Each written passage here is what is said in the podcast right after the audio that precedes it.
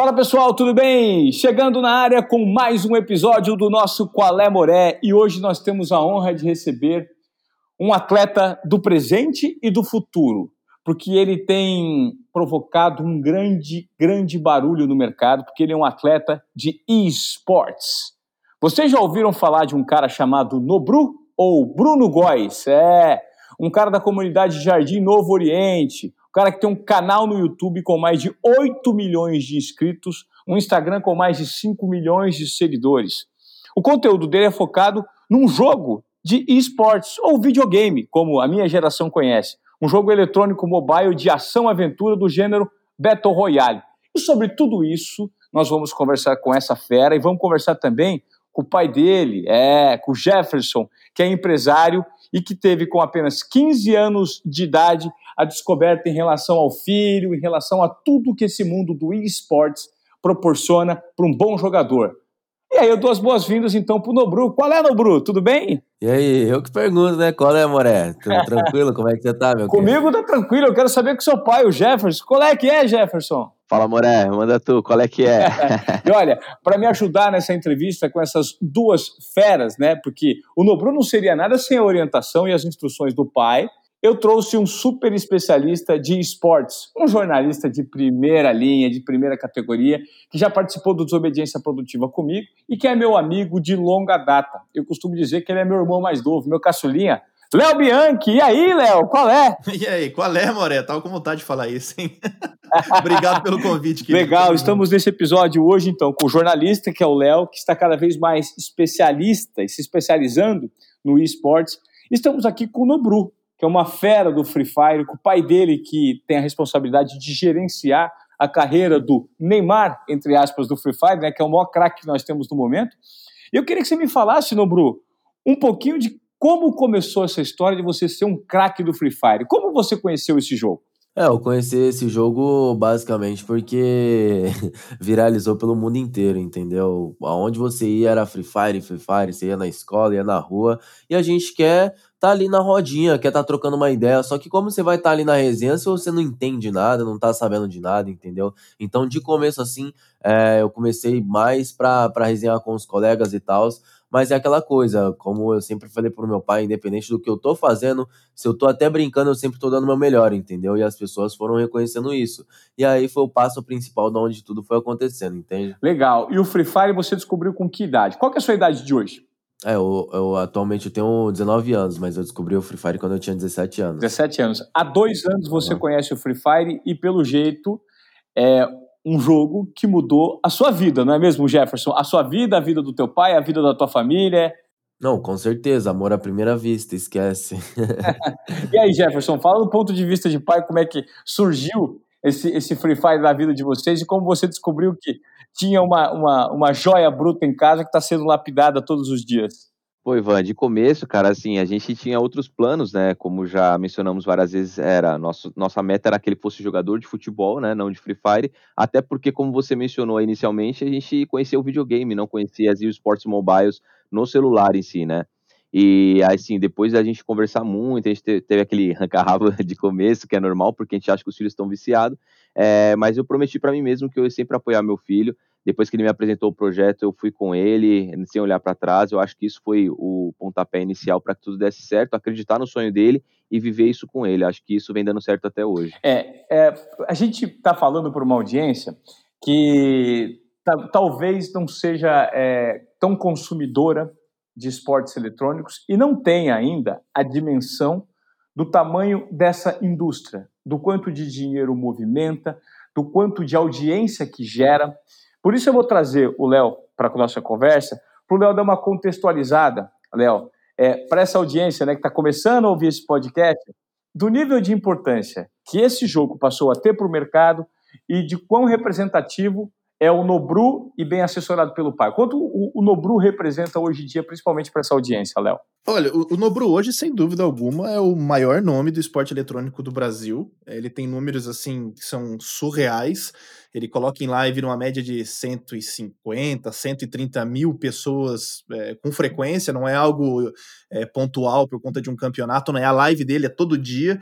E se parar para pensar, em termos de televisão, 150 mil pessoas na cidade de São Paulo daria mais de um ponto de audiência, quase dois tem emissora de televisão que não dá isso, ele sozinho gera isso quase que diariamente, né, falando de um único assunto. Então a dimensão é muito grande. Se a gente abrir um pouco o leque, e eu acho que no, no o caso do Free Fire é um, é um pouco é, fora da curva, porque a gente tem esporte no Brasil já fazendo um certo sucesso tem uns dois, três anos aí, fácil. Só que, por exemplo, na final do Mundial, e eu já falei isso em, em outros, até no, no, no Desobediência Produtiva, é, os, a, se a gente observar a final do Campeonato Mundial de Free Fire, que o Corinthians foi campeão, que o Nobru foi campeão, aquele campeonato bateu mais de um milhão de pessoas simultaneamente jogando. E naquele ano de 2019, o Corinthians de futebol teve um jogo contra o Racing pela, Liberta pela Copa Sul-Americana, e esse jogo não tinha é, direito de transmissão nenhuma emissora de TV, então ele foi transmitido só no YouTube, né? É, pela Dazon. Então não estava na TV, só estava na, só tava na internet. E naquele jogo foram 450 mil pessoas simultaneamente. O Free Fire deu mais que o dobro, deu 1,2 milhão. Então você vê, um jogo de game, ele já tem o potencial na internet para fazer mais audiência, para chamar mais atenção de mais pessoas do que o futebol, que é um esporte tradicional e que é o esporte número um do país. Então é uma representatividade muito grande, o Free Fire é uma realidade, é, os números são assustadores, até para a indústria de uma maneira geral. Jogos é, que têm 20 anos de, de, de história, como Counter-Strike, não tem os números do Free Fire, que é um jogo relativamente novo. E, e é, se a gente for aprofundar um pouco mais, a gente consegue entender por que isso acontece? Porque ele está num país de terceiro mundo, com a realidade financeira da população não é das maiores, ou seja, é, é acessível. Né? A acessibilidade transformou o Free Fire é, nesse fenômeno que é. E, e eu que estou há um tempo trabalhando com isso, me assusta ainda os números, porque é algo inacreditável, algo surreal, é, é algo que que as marcas talvez ainda não prestaram a atenção que deveria prestar, porque é muito grande e faz muito mais sucesso do que modalidades extremamente consolidadas no esporte tradicional, por exemplo. Cara, que, que loucura, né? Que, que maluquice esse lance. Maluquice para quem não vive desse ambiente, desse ecossistema. Quando é que você percebeu, Nobru, que você era um cara acima da média é, praticando esse jogo? É, então, Ivan, por incrível que pareça, sempre tive essa facilidade, assim, é, para jogos, tanto de videogame, quanto mobile, quanto para PC.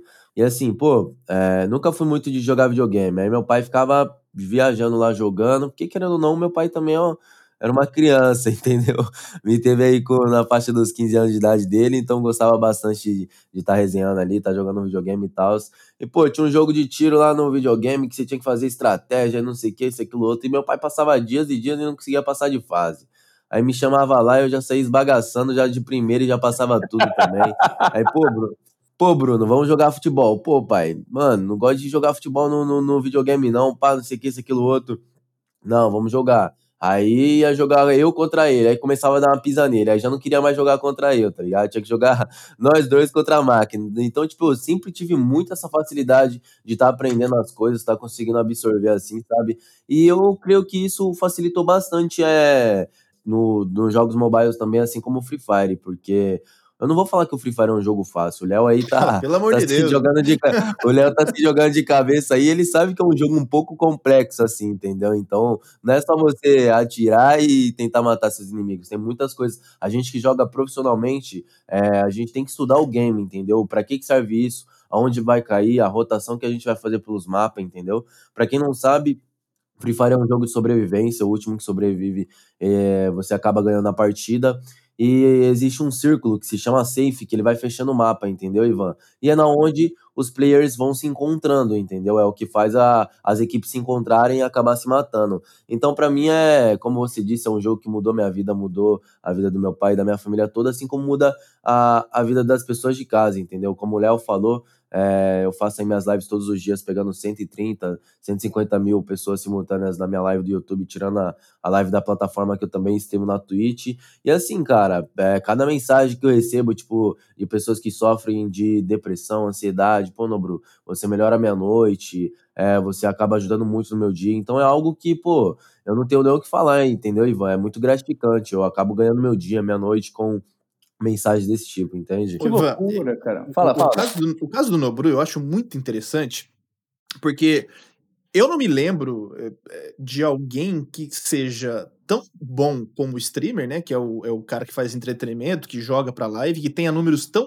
bons quanto ele, e ao mesmo tempo jogue profissionalmente. Se a gente pegar e olhar na história do esporte, você vai ter alguns jogadores que se destacaram muito como jogadores, e depois, ao encerrar a carreira de jogador profissional, se dedicar ao stream. Porque é muito difícil você fazer as duas coisas ao mesmo tempo, e é quase impossível fazer as duas ao mesmo tempo bem. Então você tem, vai, por exemplo, o jogador americano de Counter-Strike, Shroud, que foi campeão mundial é, pela Cloud9, assim que ele parou, ele virou streamer e pega números bons, né? Pega ali 50, 60, 80 mil pessoas simultaneamente. Isso porque ele fala inglês, então ele é global, ele fala para o mundo todo, ele não está falando o português, que é o caso do Nobru.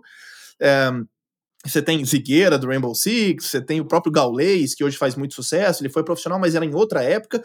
Aí quando você para e olha pro Nobru, ele é, entre os jogadores em atividade, o melhor, e entre os streamers, o melhor entre todos os jogos. Isso que me chama muita atenção. Como é que o Nobru consegue ser bom nas duas coisas? Porque para você fazer stream, te toma um tempo e uma energia danada. Você tem que, você tem que animar, você tem que estar sempre sorrindo, é, você tem que ser o cara que entretém, que lê o chat. Mas você também tem que treinar, e se você não render bem nos campeonatos, você vai ouvir um monte de porcaria no chat, não é, Nobru? Como é que você consegue dividir o teu tempo e fazer as duas coisas ao mesmo tempo? Não, com certeza. É...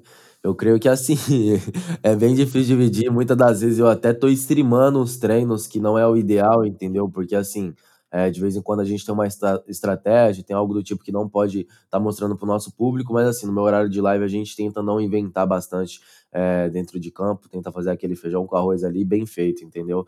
Mas assim, é, como o Léo falou, é uma correria danada. Meu pai que me acompanha vê que meu dia inteiro é isso daqui, entendeu? É eu treinando, eu me dedicando, porque assim, eu sou um cara que eu penso a longo prazo, entendeu? Eu posso ser novo, algo do tipo, mas desde a época do futebol, ô, ô Ivan, que eu tinha aquele sonho de moleque de ser jogador de futebol, isso, aquilo, outro, não bastava só eu jogar bem, entendeu? Não bastava só eu pedalar com as duas, bater com a direita, bater com a esquerda, eu também tinha que ter uma cabeça cabeça de atleta, entendeu, Ivan? Então, assim, é, dentro e fora de campo eu tinha que ser um atleta. Então eu consegui trazer é, isso pro Free Fire e ter uma cabeça de campeão também, entendeu? Então, assim, eu penso muito a longo prazo. O que, que eu penso a longo prazo? É ter uma estrutura para minha família, a estar tá ajudando minha família, a estar tá ajudando outras pessoas também, entendeu? Então, assim, para mim pouco importa agora se eu, se eu tô conseguindo aproveitar ou não o meu dia a dia, entendeu? Eu creio que eu consigo aproveitar muito, junto com, com a minha família dentro de casa, com meus fãs é, pelas lives, pelas redes sociais que eles acabam me acompanhando. E isso para mim é muito gratificante, sabe? É, pode ser um pouco desgastante, como o Léo falou aí, de estar tá conseguindo conciliar uma coisa na outra, mas eu creio que é, o futebol brasileiro é o porquê que ele acaba repercutindo tanto, porque o brasileiro é diferenciado, entendeu? O brasileiro tem aquela gingada, isso, aquilo, outro. E como o Léo falou, é, cadê um cara que faz streamer bem e que o cara joga bem? Tipo, é difícil você encontrar. Então eu me coloco nessa situação. Eu sou diferenciado no cenário de esportes. Isso é, isso é legal, Léo. Isso é legal, só para só pontuar a nossa audiência, é que o, o Nobru, se a gente fosse fazer uma, um espelhamento para outras modalidades, ele seria, ao mesmo tempo, o Neymar e o Galvão Bueno juntos. Porque tipo é, isso. É basicamente isso, porque no esportes, Jefferson, vou até te trazer para a conversa, né?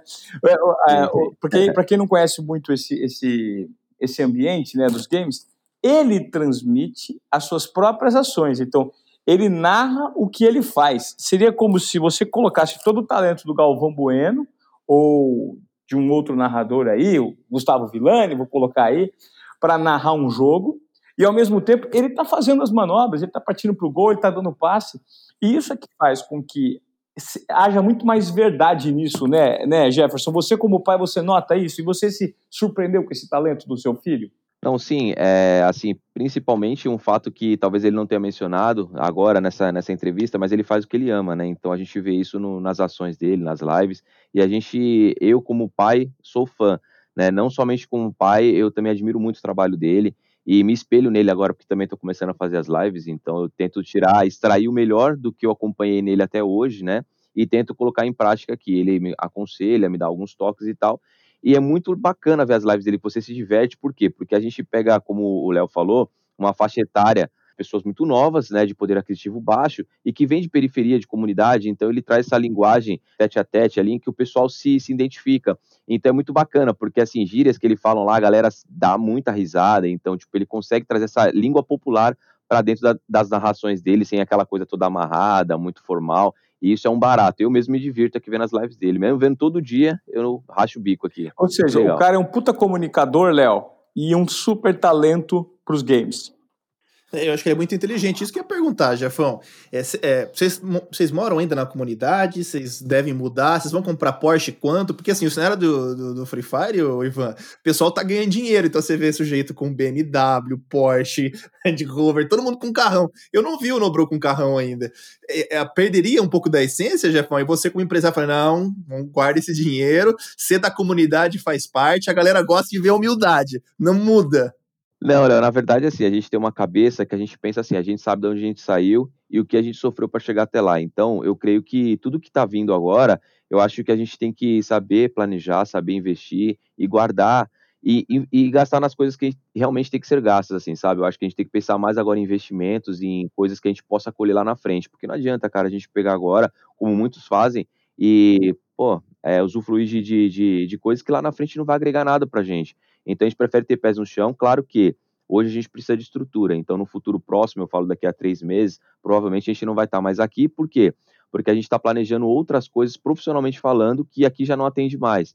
Então a gente precisa ter um conforto maior, receber você, receber o Ivan em casa para tomar um café, enfim. Então, assim, teve até um fato é, que, que um, uma pessoa que quis fazer uma reunião com a gente, tudo, e, e, ele até perguntou onde a gente morava tal, e aí meio que esbarrou um pouquinho. Então a gente precisa receber as pessoas melhor, a gente precisa ter uma estrutura um pouco melhor, e eu acho que isso faz parte do crescimento profissional. Então, eu acho que essa parte de carros, fortuna, esse tipo de coisa para gastar, eu acho que a gente vai pensar num futuro próximo, mas não agora. É interessante quando vocês falam dessa coisa de, de valores, né, é, é, Léo, porque esse é um, é um, é um segmento novo, relativo, relativamente novo. Não é tão novo, porque já tem dois, três anos aí, mas que movimenta muita grana, né? É, assim, o, o segmento esportes e, e games no, no, geral, vai, videogame, ele movimenta mais que a indústria do cinema e da música juntos.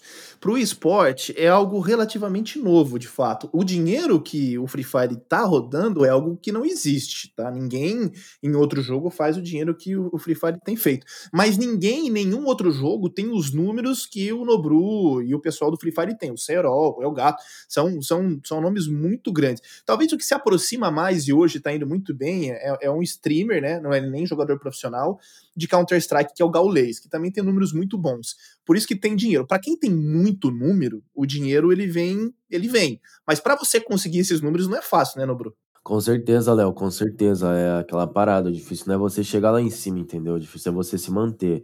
Então, assim, é... eu sempre venho fazendo um, um trabalho duro, dedicado, é, treinando bastante, tanto para ser streamer quanto para ser jogador profissional, que o pessoal acha que ser streamer é só você sentar na cadeira, abrir o sorrisão e sair jogando, entendeu? Mas não, muito pelo contrário. Antes de eu começar minha carreira, eu observei todas, todas, todas as lives que estavam no hype, tá ligado? Vi os pontos negativos, os pontos positivos antes de estar começando, vi o que, que o público gostava e o que, que o público não gostava, e acabei juntando o útil ao agradável e fui fazer minha live, entendeu? E creio que foi é, dessa forma é, que eu fui encantando as pessoas com o meu jeitinho. Mas com Ó, 150 mil pessoas na live, você consegue interagir? É? Porque assim, eu olho às vezes no chat, o chat não dá pra ler, Ivan. É muita gente mandando mensagem, cara. Que loucura, cara. Que loucura. É, é, é meio complicado. Eu, eu até falei, eu falo bastante pro Serol, falei, Serol, é, se fosse na época, tipo, que sua live tivesse bastante gente, eu não entrava na sua live. Porque assim, para você.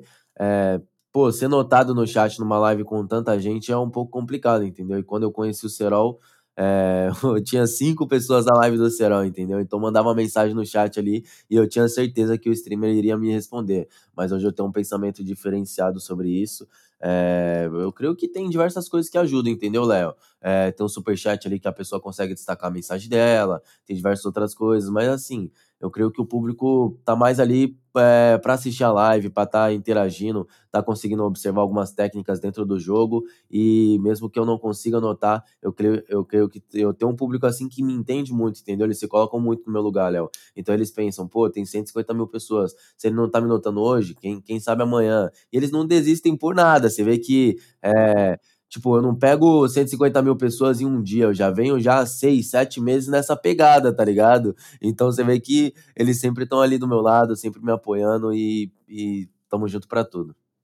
Olha só, é interessante a gente tentar também é, dimensionar para as pessoas que estão nos ouvindo e ainda não são estão familiarizadas com esse mundo do esporte. Quando a gente fala de, como o Léo mesmo citou, que o Free Fire faz fortuna hoje em dia, né? A gente está falando de números parecidos com números de jogadores de futebol. É, Jefferson, eu, posso, eu não quero entrar em detalhes, até para preservar né, a intimidade de vocês, não vou pedir números aqui, porque seria uma indiscrição da minha parte. Mas para ter um entendimento da nossa audiência, quando vocês conseguiram perceber que tinham na mão um talento por meio do Dobru, não só de jogar, mas para transmitir, e que era um mercado muito próspero em relação a retorno financeiro, a gente pode comparar isso a, a números de jogadores de futebol de primeiríssima linha, né, Jefferson? Sim, sim, é positivo, Ivan. Então a gente consegue hoje aí ter, o, ter aí o mesmo patamar de alguns jogadores que estão aí em plena atividade, né? Então isso aí, a, a gente tinha o sonho que fosse jogador de futebol, foi de Free Fire, né? E, e, foi no time de coração da gente. E a gente consegue aí ter uma renda aí de um jogador top de linha. Ou seja, quando você fala jogador top de linha, você fala de jogador não só top de linha no Brasil, mas até no, fora do Brasil. Assim, o que vocês conseguem monetizar por mês chega a ser de jogador jogando fora. É, Ivan, eu, eu acho que a, as rendas hoje não se comparam ao jogador lá fora ainda, né? Porque, tá. assim, creio que as empresas estão com os olhares um pouco mais atentos, mas ainda não entraram com, com, com os pés no, é, no Free Fire falando mais especificamente, mas nos esportes eletrônicos, né? Então, assim, creio eu que no futuro muito próximo aí, acho que a gente consegue aí bater de frente. É, acho que tem a questão do câmbio também, né? É a questão é... do câmbio. Ô, Léo, mas assim, Léo e, no, é, e, Jefferson, hoje o Nobru seria, poderíamos qualificar ele em termos de rendimentos, ele seria o Neymar do Brasil, por assim dizer. Sim, sim. Exatamente. É jogador, ele é o jogador mais bem pago hoje do Brasil de, de esportes, é, é ele. Sim.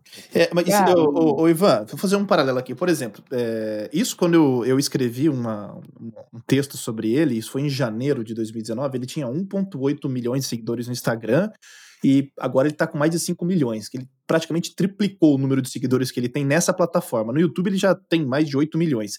Se você somar as redes sociais do Nobru, ele sozinho é maior do que o time inteiro do Corinthians de futebol. Então, você pegar a rede social do Cássio, do Jadson, do Wagner Love, todo mundo, e colocar todo mundo junto, não dá um Nobru.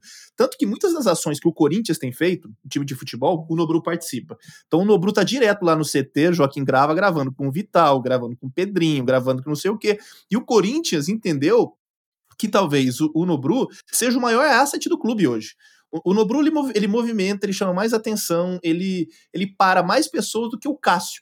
Dependendo do local onde o Cássio for e o Nobru for, eu acho que tem mais gente pedindo foto e autógrafo pro Nobru do que pro Cássio.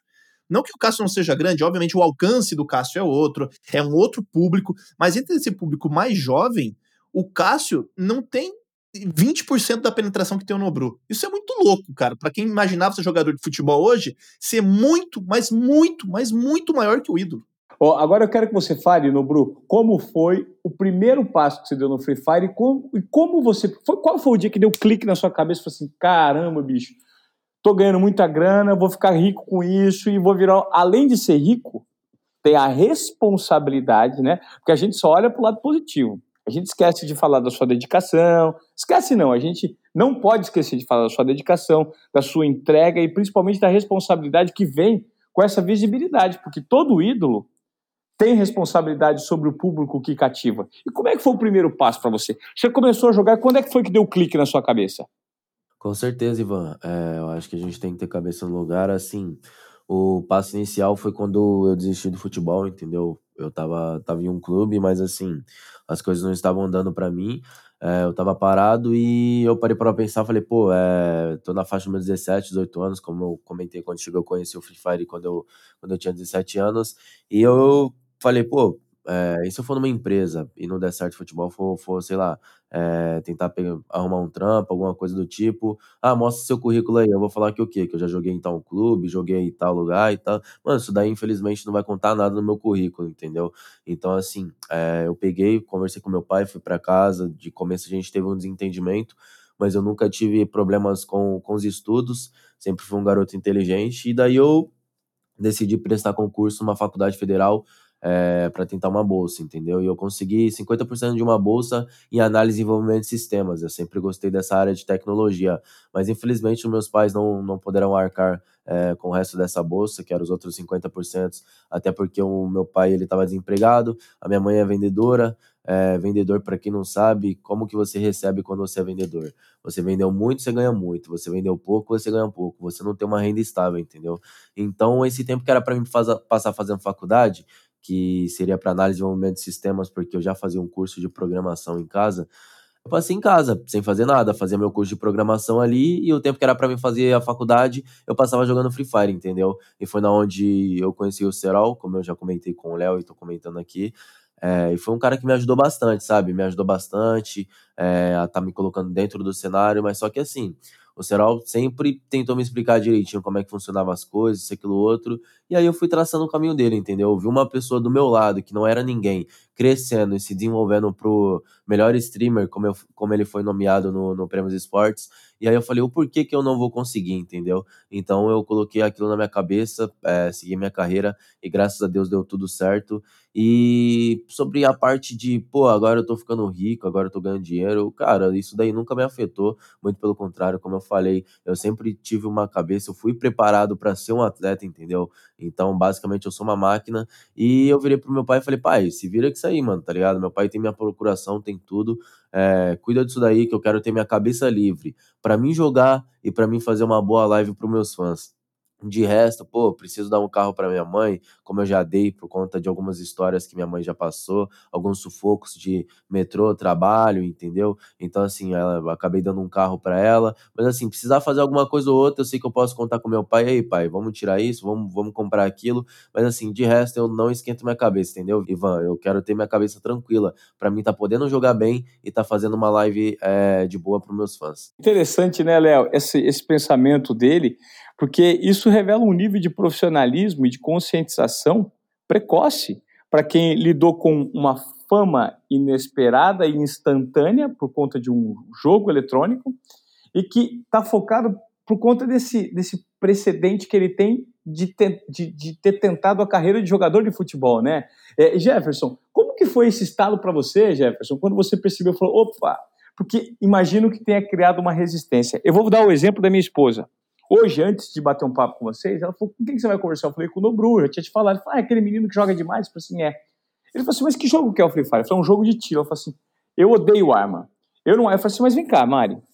Se o nosso filho, eu tenho um filho de 4 anos, um dia ele for um grande jogador de esportes e se interessar, você vai estimular?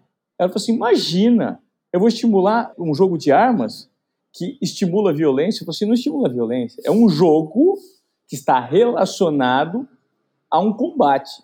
Isso não é necessário. Então, assim, no entendimento, na cabeça de alguém que, que, que não, não visualiza o que está acontecendo, imagino que no primeiro momento gera um estranhamento, né, Jefferson? O que, que bateu em você quando você notou que seu filho estava dentro de casa jogando? Qual foi a resistência inicial?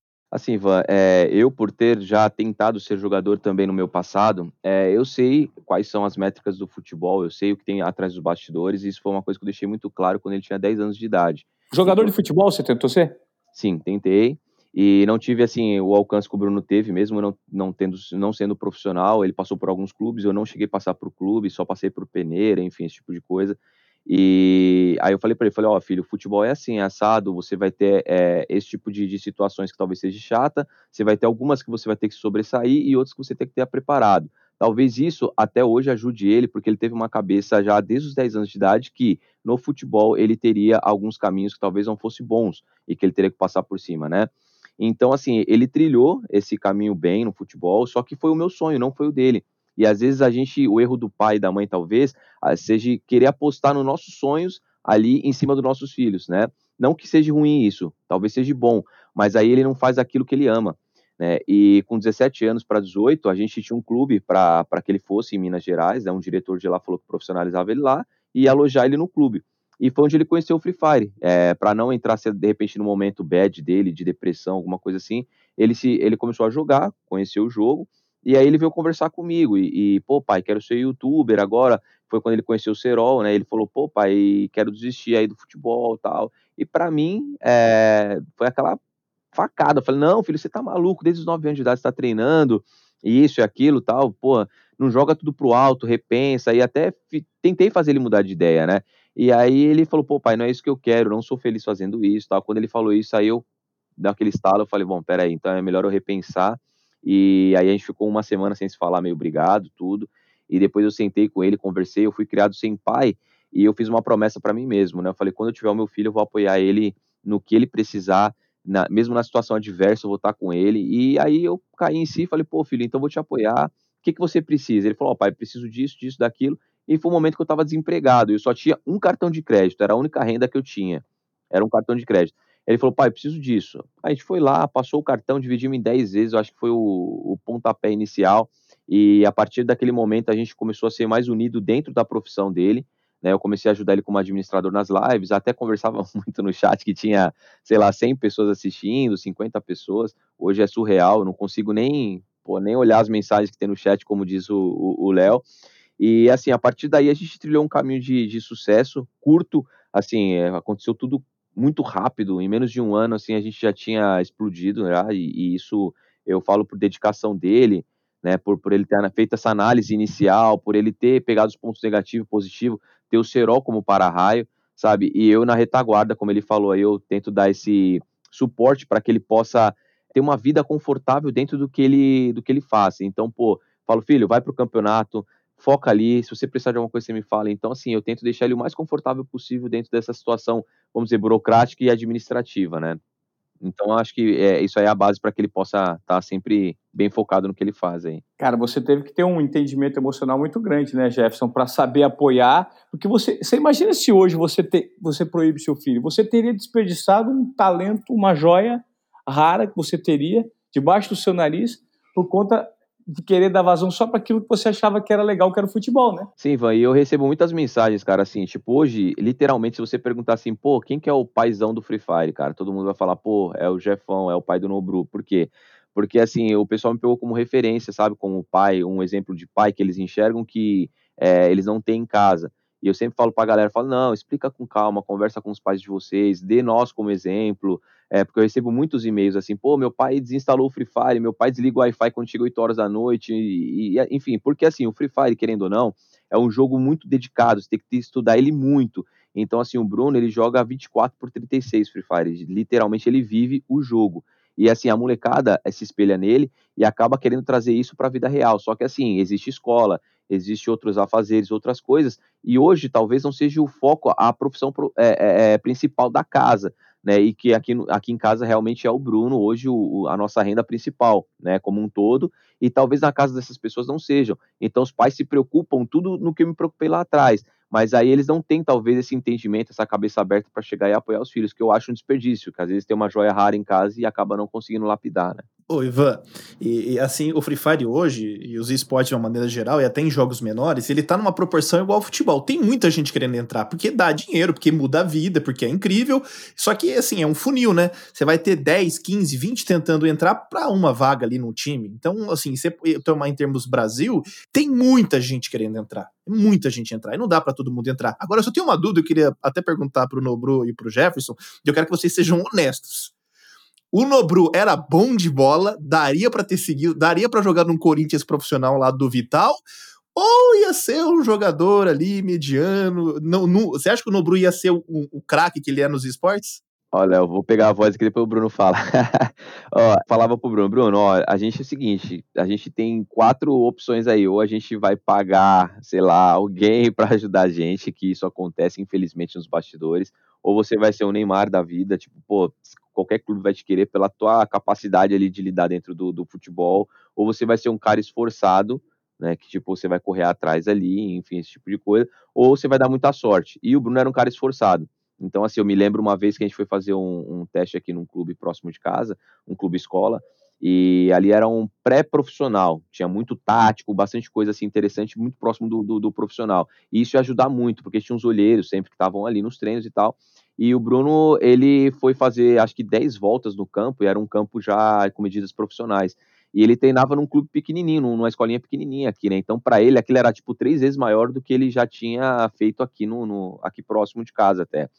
E aí ele chegou a passar mal de quase cair no campo e ele olhava para mim ali na, como sempre eu apoiei ele, ele olhava para a plateia, eu estava sentado lá, só eu, um frio danado olhando para ele, ele levantava a cabeça, puxava o ar e continuava correndo ali, sabe? Então ele sempre foi um menino muito muito batalhador naquilo que ele queria, mesmo que não fosse o sonho dele.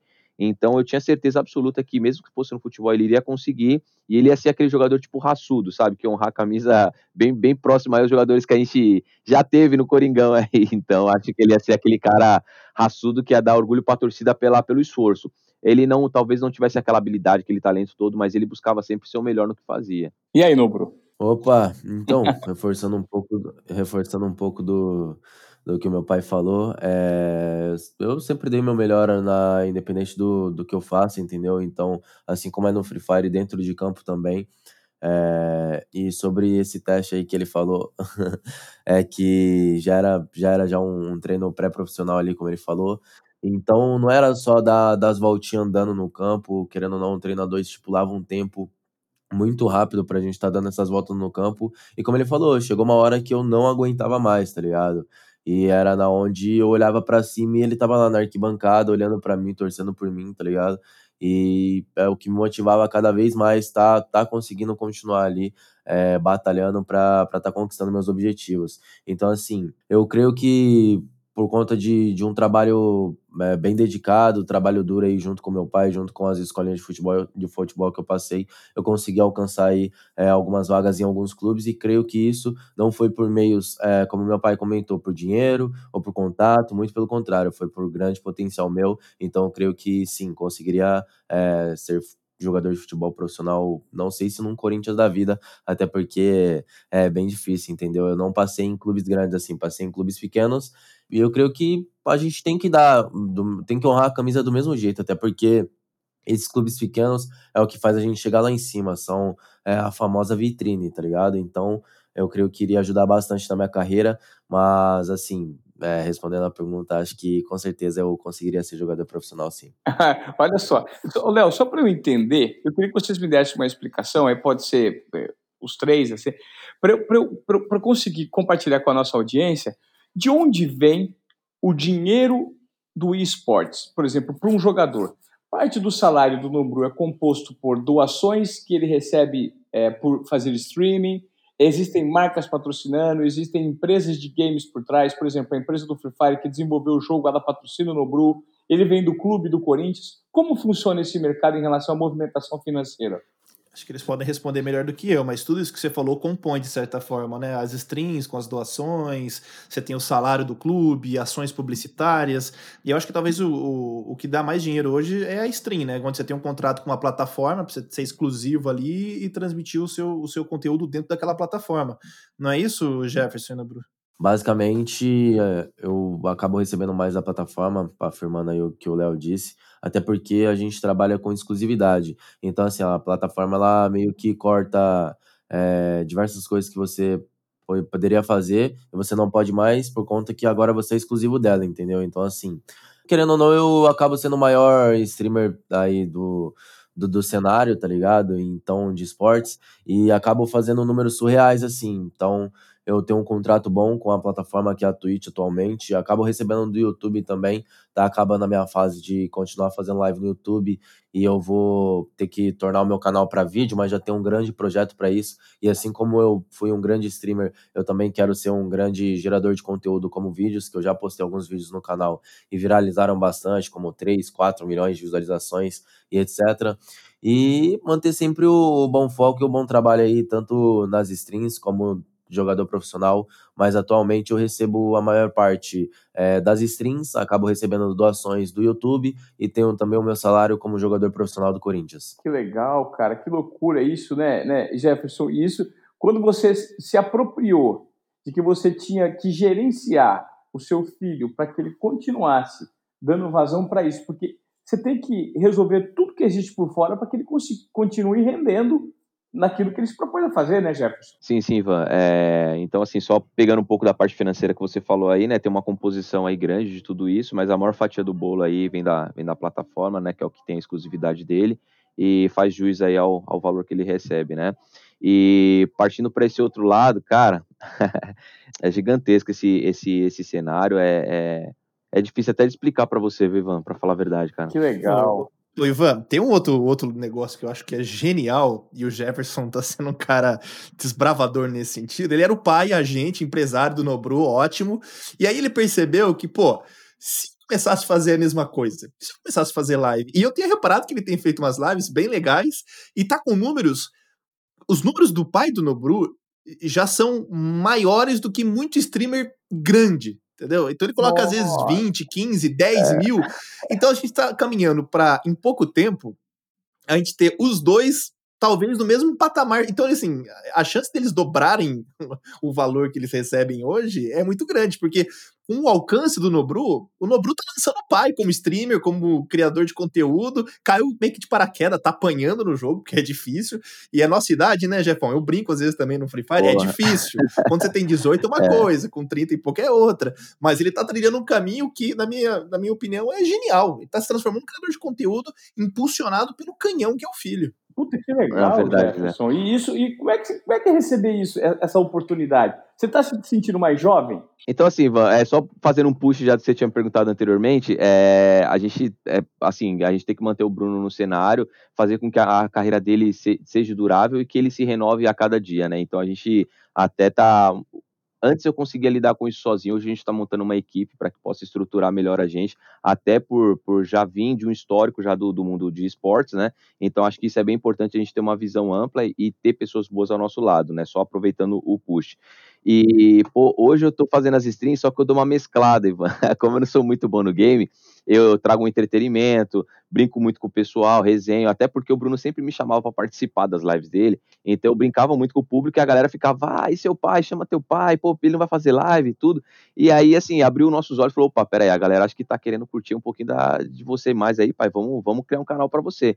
E, cara, tá sendo surreal, pô, eu pego 25 mil pessoas me assistindo, dando risada, curtindo comigo ali, e assim, ele tá sempre me orientando, sempre me dando ali os nortes, né? Mas tá sendo muito bacana, cara. E se Deus quiser se continuar dando certo, bora crescer junto aí. É, eu acho que eu me identifico mais com o Jefferson do que com o Nobru, porque eu não vou conseguir fazer o que o Nobru faz. E eu consigo fazer o que o Jefferson faz, então ele tá mais na, na, na minha habilidade ali. É, é verdade. Agora, ô Jefferson, tudo isso, e Nobru principalmente, a gente fala do lado positivo. Eu queria que você me falasse da sua rotina, de um nível de exigência, de um nível de cansaço que você fica. Como que é a sua rotina, cara? Que hora você streama? Quanto tempo por dia de treino? Como que é a sua alimentação? Como você cuida do seu momento de descanso do seu corpo e principalmente da tua cabeça? Acho que nesse momento se enquadra, ô, ô Ivan, é aquela parada que eu faço que eu amo, entendeu? Então, assim, independente de horário, independente de tudo, eu sempre tô, tô dando meu melhor ali, tô correndo atrás. Mas, assim, é, conforme o passar do tempo, a gente vai ficando mais profissional. Eu sou ainda leigo nesse, nesse cenário. É, o, pô, quando eu fui no Prêmios Esportes lá, que eu, que eu tive, tive a tríplice coroa lá, que ganhei três prêmios, meu, não conhecia ninguém, entendeu? Não conhecia ninguém. É, entrei mudo, saí calado ali, quietinho na minha, sentado, entendeu? Mas assim, é, cada vez mais eu venho aprendendo com vocês aí, com o Léo, com o pessoal aí que é mais diferente no cenário. E o que acontece, ô Ivan, no começo de tudo, eu trabalhei numa plataforma, é, eu já tinha alguns números legais até no, no YouTube, e fui trabalhar numa plataforma que o pessoal chamava ela de amarelinha, que era onde todos os streamers de Free Fire se, se localizavam, entendeu? Se não eram todos, eram a maioria.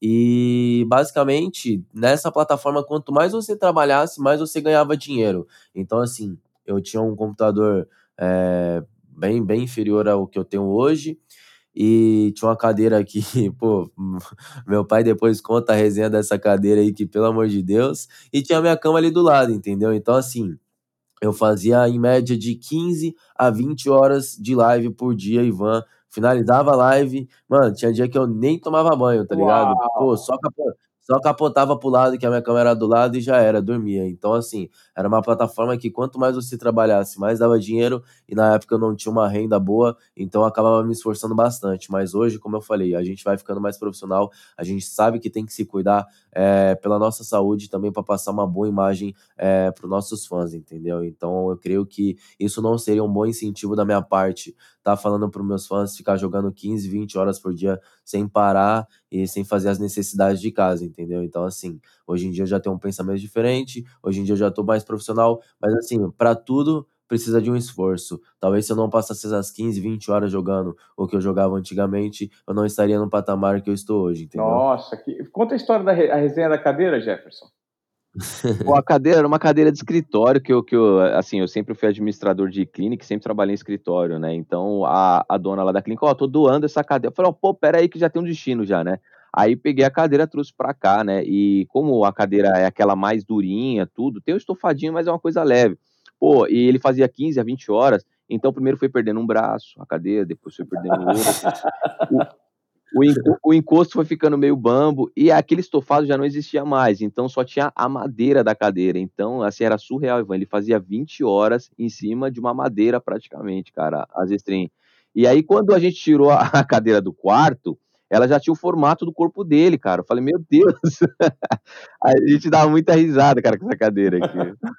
e, e, assim, para quem não entende, a cadeira é fundamental para que você mantenha uma posição e para que você não tenha um problema de postura, não é, Nobru e Jefferson? Perfeito. Com certeza, com certeza. É...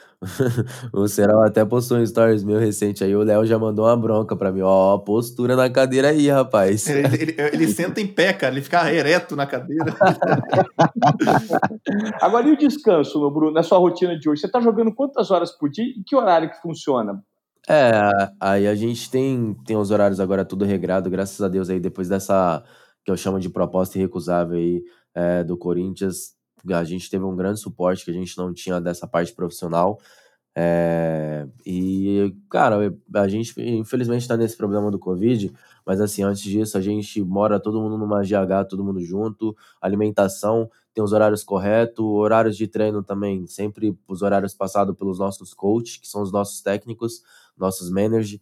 E assim, depois que a, o nosso treino começa das duas e vamos supor que vai, vai até as 10. Depois disso, é, o, o conselho deles é pra gente estar tá descansando e estar tá dormindo, entendeu? Mas, gente, mas às vezes a gente gosta tanto do jogo, a gente ama tanto o jogo, que passou das 10, a gente vai jogando até meia-noite, duas horas, entendeu? E aí vai indo. Mas isso aí é de vez em quando, quando a gente tem, é, sei lá, uma sexta-feira, a gente vai jogar uma Copa, que é um campeonato profissional é, de Free Fire no dia seguinte, a gente já dorme cedo, porque a gente tem uma noção que tem que ter a cabeça tranquila para estar tá tendo um bom desempenho, entendeu? E você, você tem algum dia da semana que você não joga no Bru? Ou você joga todos os dias, inclusive final de semana? É, o, os jogos profissionais ocorrem no final de semana e os treinamentos no decorrer da semana. Hoje seria um dia que é, seria folga, entendeu? Por exemplo, teve jogo sexta, sábado e domingo. Segunda folga e terça-feira já começa a rotina de volta, entendeu? Então hoje você não, pega, hoje você não pega no jogo. Hoje não tem.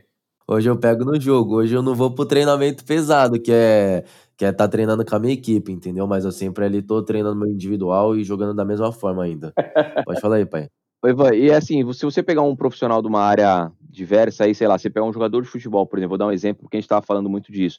Pô, você quer resenhar com ele, você fala, pô, e aí aquele clássico ali contra aquele time? Pô, e aquela cotovelada, aquela coisa, aquela entrada? Então, o que que acontece no Free Fire, né? A pessoa se espelha no Bruno e fala assim, pô, Bruno, vamos jogar uma partida comigo? Então a pessoa quer resenhar com ele jogando. Então acaba que, tipo assim, as pessoas que se aproximam, que querem conversar, vêm visitar a gente. E aí, Bruno, vamos jogar uma partidinha? Então as pessoas acabam querendo participar um pouco disso. Então você acaba não conseguindo parar de jogar. É, é surreal o negócio. Ô, Jefão, e agora que vocês ficaram famosos no, no meio, começou a aparecer parente novo, amigo novo, empresário. que até outro dia teve um cara que mandou uma mensagem e falou: pô, queria o telefone do pai do Nobru para ser empresário. Eu falei: olha eu até te passei o telefone, você conversou com ele, mas começou a surgir muita é. gente, muita gente tentando ficar amigo, se aproveitar.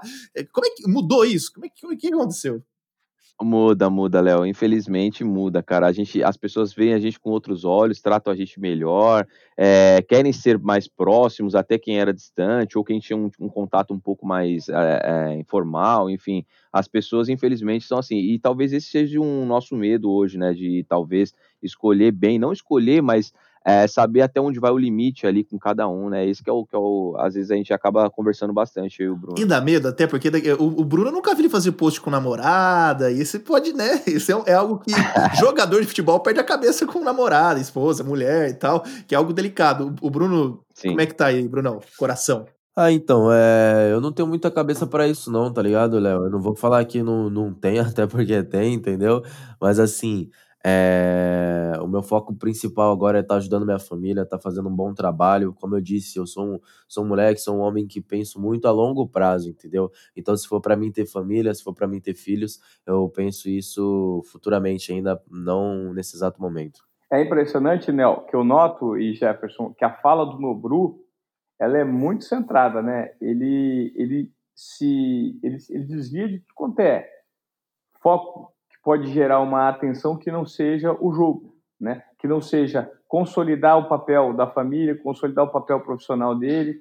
E isso reflete muito o que você colocou para ele, né, Jefferson? Você deve ter. Acho que essa mentalidade do atleta, né?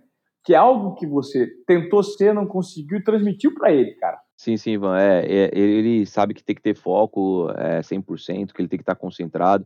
Eu acho que o 100%, como eu falo para ele, até para os meninos do Corinthians, são obrigações dele, porque eles recebem para isso e para que eles possam alcançar os objetivos, tem que ter o 100%.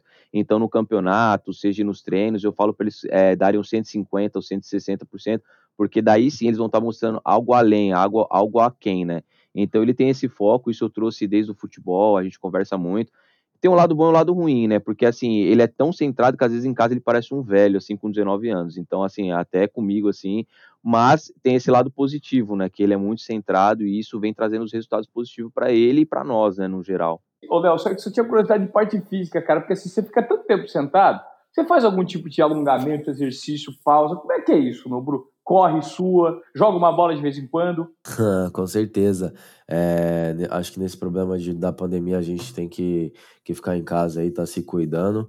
Mas assim, antes disso eu já estava exercendo um projeto que o, na ideia do meu projeto eu sempre gostei, desde criança é, eu já fazia natação, já jogava uma bola, é, soltava um pipa, corria na rua, brincadeiras aqui com a rapaziada, porque assim, eu vou contar um pouquinho da, da história do começo. Quando eu tinha uns 10 anos de idade, eu fui assaltado com a minha mãe e eu acabei perdendo meu tênis, meu aparelho celular, perdi diversas coisas.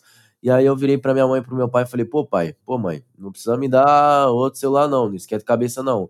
Ah, mas por que, filho? Ah, mãe, quando eu, quando eu crescer, trabalhar, eu conquisto o meu, pode ficar sossegada. Porque assim, ô, ô, Ivan, na comunidade, a gente não precisa disso, entendeu? Aqui na comunidade, tu joga uma bola, tu solta um pipa, vai pra uma resenha, entendeu? Pô, aquela, aquele contra valendo dois dólares e o bicho pegava, meu parceiro. Então esquece.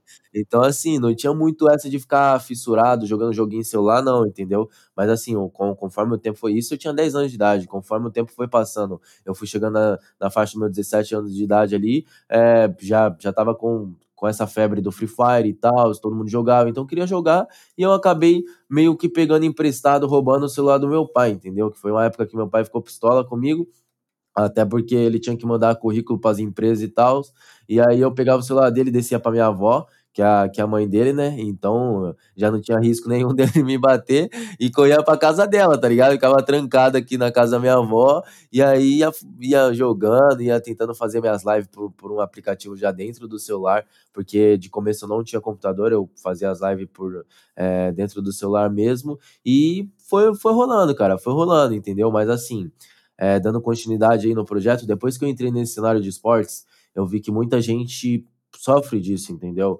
É, pô, meu filho não sai de casa, meu filho não faz nada. É, muitas crianças acabam sofrendo de obesidade, entendeu? Por conta que não, não praticam exercício físico, não jogam a bola, não, não faz uma natação algo do tipo. Então eu, eu tô com um projeto que eu, que eu já estava exercendo, mas a gente teve que dar um, dar um pause por conta dessa pandemia. É, que eu quero, eu mostro o meu dia a dia para os meus fãs. Por que isso, Ivan? Porque hoje em dia tudo que eu falo influencia as pessoas tudo que eu faço influencia as pessoas. Então, assim, é, eu vou dar um exemplo. Se eu fazer uma tatuagem hoje, Ivan, amanhã tem 30 crianças pedindo pros pais tentar, tentando fazer uma tatuagem, entendeu? É... Você sabe o poder de influência que você tem, por isso o seu nível de responsabilidade. Com certeza, com certeza. Por exemplo, sei lá, o meu bordão, ai, no brapelão, da onde tu for, tem uma criança falando isso, entendeu? Então você vê que muitas das coisas que eu falo e que eu faço influencia as pessoas. Então é por isso mesmo que eu tomei essa iniciativa de estar tá fazendo esse projeto, é, de, pô, tá mostrando meu dia a dia jogando uma bola indo para academia, mostrando é, minha alimentação e também mostrando que mesmo passando horas e horas treinando e jogando, fazendo minhas lives, streams, eu ainda consigo ter uma vida saudável, uma vida ativa assim, no, é, praticando algum esporte, alguma atividade física. Eu creio que isso vai ajudar bastante é, o cenário de esporte, as crianças que acabam sofrendo é, com diversos problemas. Pô, parabéns, Obru. Eu acho que isso revela o diferencial seu não só como um atleta de ponta, mas como um ser humano de ponta. E você pode ter certeza que esse nível de conscientização é o que vai, num segundo momento, num terceiro momento, fazer com que você se consolide ainda mais nesse segmento, porque você está preocupado com o todo, cara. Você não está no meio só para sugar os benefícios que você tem enquanto um bom jogador. Concorda comigo, Léo? Sem dúvida, sem dúvida. É um cara diferente, não à toa faz sucesso. Eu estava imaginando aqui, Ivan, como seria o Neymar com o pai do Nobru, hein? Nossa senhora, seria uma máquina. Não ia ter, nem ia ter polêmica, não ia ter, nem ia ser 100% focado. Cara, mas que legal. Vocês querem fazer? Eu acho que a gente já está encerrando nosso papo. Cara, passou voando essa uma hora. É, eu, eu, gostaria muito de agradecer vocês por ter cedido o tempo de vocês, que é muito valioso, que eu sei, voltado para os jogos, voltado para a audiência de vocês, para o público. É, Léo, se você quiser fazer uma última pergunta ou algum outro tema que a gente não tenha abordado com os dois, né? Vou aproveitar essa oportunidade. É, eu acho que é isso.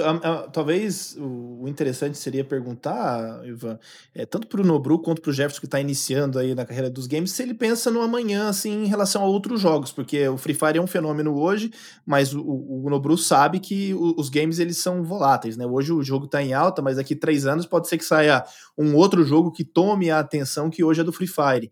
E se ele pensa em jogar outros jogos, se ele já tenta treinar, se como que ele olha o mercado de uma maneira geral, se ele pretende ficar só no mobile ou se ele pretende chegar é, num jogo de PC, porque por mais que o Free Fire seja o, o, principal jogo com maior audiência, ainda há um certo preconceito, uma certa resistência de quem joga outros jogos. Se ele pensa em quebrar essa marca e mostrar que ele é um bom jogador em todas as plataformas. É, não, sim, com certeza. Eu sempre passei essa visão pro meu pai é, sobre o dia de amanhã. A gente sabe do potencial do Free Fire, o fenômeno que o Free Fire é. creio que ainda tem uma longa história pra gente estar tá traçando. Mas assim, é, meu, a gente tem que pensar em todas as possibilidades, tanto nos pontos negativos como nos pontos positivos. Então eu sempre, a partir do momento que eu entrei nessa plataforma de stream, é, que é a Twitch, eu vi que o público é muito diferente, entendeu? É, são pessoas que te acompanham, o Ivan e Léo, é que eles não estão ali por conta do que você tá jogando, e sim pelo streamer que você é e a pessoa que você é. Eles gostam de você, entendeu?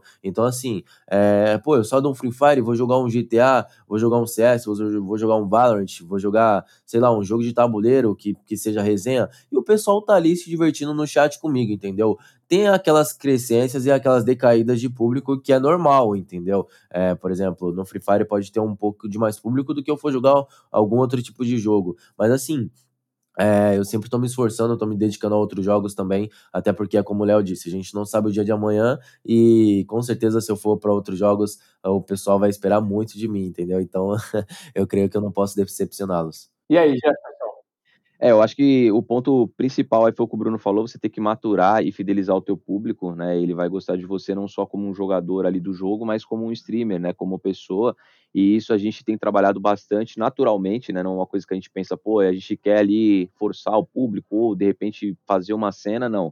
A gente é bem natural mesmo, então a galera curte muito o nosso trabalho, né? Como pessoa, como streamer. E eu acho que em qualquer jogo que a gente for migrar para qualquer área, claro que vai ter sempre, como o Bruno falou, uma queda ali do público, tudo porque o pessoal curte muito o jogo, é fidelizado no jogo, mas aos poucos o pessoal vai dando o braço a torcer e como o Bruno falou aí na Twitch, está dando muito certo para ele. Eu possivelmente quando for para uma plataforma aí que seja a minha casa, é, eu vou estar também trazendo alguns outros jogos diferentes do Free Fire. Legal. Olha, eu quero então agradecer a participação de vocês dois, a, a minha, a minha ajuda é, super especializado do Léo Bianchi, um amigo de longa data. E eu gostaria de, como esse episódio do podcast Qual é Moré, por conta dos números do nosso personagem do Nobru, que é o Neymar do eSport, ele vai ser muito grande, eu gostaria de chamar você que está nos ouvindo a conhecer o arroba Desobediência Produtiva no Instagram, que é o meu outro podcast que a gente fala de mundo corporativo de pessoas fora de série que estão transformando o mercado, que certamente o Nobru e o Jefferson poderiam ser entrevistados também pelo Desobediência Esportiva. Esse podcast que eu gravei com vocês, na verdade eu poderia exibir ele tanto no Qual é Moré quanto no Desobediência Produtiva, porque vocês se transformaram em exemplos de referência para a nossa sociedade hoje em dia. Não é mesmo, Léo? Eles caberiam no desobediência produtiva também, né? Eu acho que sim. O sujeito que está trilhando uma carreira no futebol, abandonar o futebol num momento que o esporte ainda não era 100%. É, eu acho que o Nobru, na verdade, é uma marca, né, no, no cenário de esportes. Então, antes do Nobru não existia o esporte como ele é hoje, né? Em termos de stream e jogar profissionalmente. E o Nobru mostrou que é possível fazer as duas coisas, ganhar dinheiro e viver disso. Que para quem já estava num, numa carreira tradicional como futebol, é marcante. Então, sim, acho que ele é um desobediente. Ele foi contra tudo aquilo que os indicadores indicariam, né? Legal. Então eu vou deixar o convite para você que ouviu esse podcast agora com o craque Nobru e com o super administrador Jefferson, que é o pai do Nobru, que enxergou todo o potencial e estimulou o filho. Deixo o convite para vocês seguirem no Instagram, o desobediência produtiva, fazerem parte do Close Friends, que a gente entrega um material super bacana para você que quer saber sobre outros assuntos, quer se educar, quer ter acesso a, conteúdo de primeira, vai lá no Desobediência Produtiva. E mais uma vez aqui, minha gratidão ao Nobru pelo tempo, pelas histórias compartilhadas e ao papai Jefferson, um craque, mentor dessa joia bruta aí. Valeu, valeu, Ivan. É Obrigado, Léo. Valeu, Moré. valeu, Ivan. Até a próxima, querido.